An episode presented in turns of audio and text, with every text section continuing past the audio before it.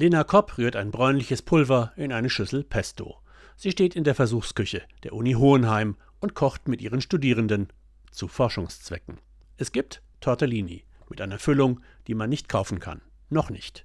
Mikroalgen. Die haben eine ganz spezielle Eigenschaft, sagt Biologin Kopp. Unsere Mikroalge hat sehr viele Proteine und auch die langkettigen Omega-3-Fettsäuren. Und genau das, was der Fisch eigentlich hat. Und damit können wir durch unsere Alge eigentlich den Fisch ersetzen. Denn darum geht es. Wie können wir uns ernähren, wenn die Erdbevölkerung ständig wächst und die Weltmeere leer gefischt sind? Der Leiter des Instituts für Ernährungsmedizin an der Uni Hohenheim, Stefan Bischoff. Die Proteine, die Eiweiße ist da ein großes Thema und auch die Omega-3-Fettsäuren. Deswegen gibt es Fischempfehlungen. Wir haben immer weniger Fisch.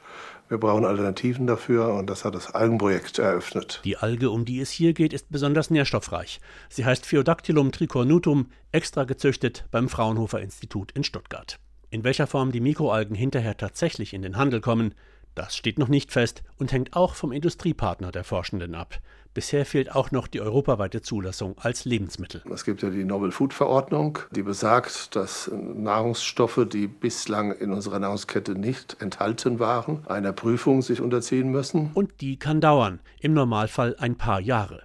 Bis dahin laufen Verkostungen und Tests unter ärztlicher Aufsicht, auch weil es um mögliche Eiweißallergien geht.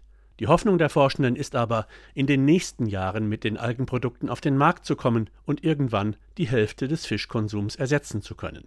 Wobei man unterscheiden muss, denn Fischersatz gibt es heute schon im Veggie-Regal, aber der besteht oft nur aus Soja oder Erbsen und es geht vor allem um Aussehen und Geschmack. Lena Kopp. Fischersatzprodukte imitieren Fisch, die ersetzen aber noch nicht die Nährstoffe eines Fisches. Aber um die geht es Lena Kopp und ihren Kollegen. Sie versuchen den Fisch sozusagen zu umgehen. Fische haben eigentlich Omega-3-Fettsäuren nur, weil sie sich von Algen ernähren.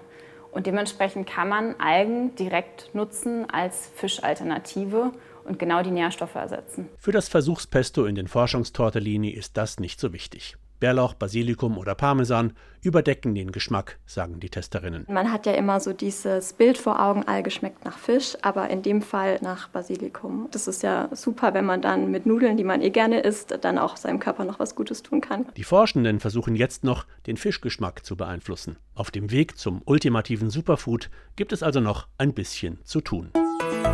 RBB 24 Inforadio vom Rundfunk Berlin-Brandenburg.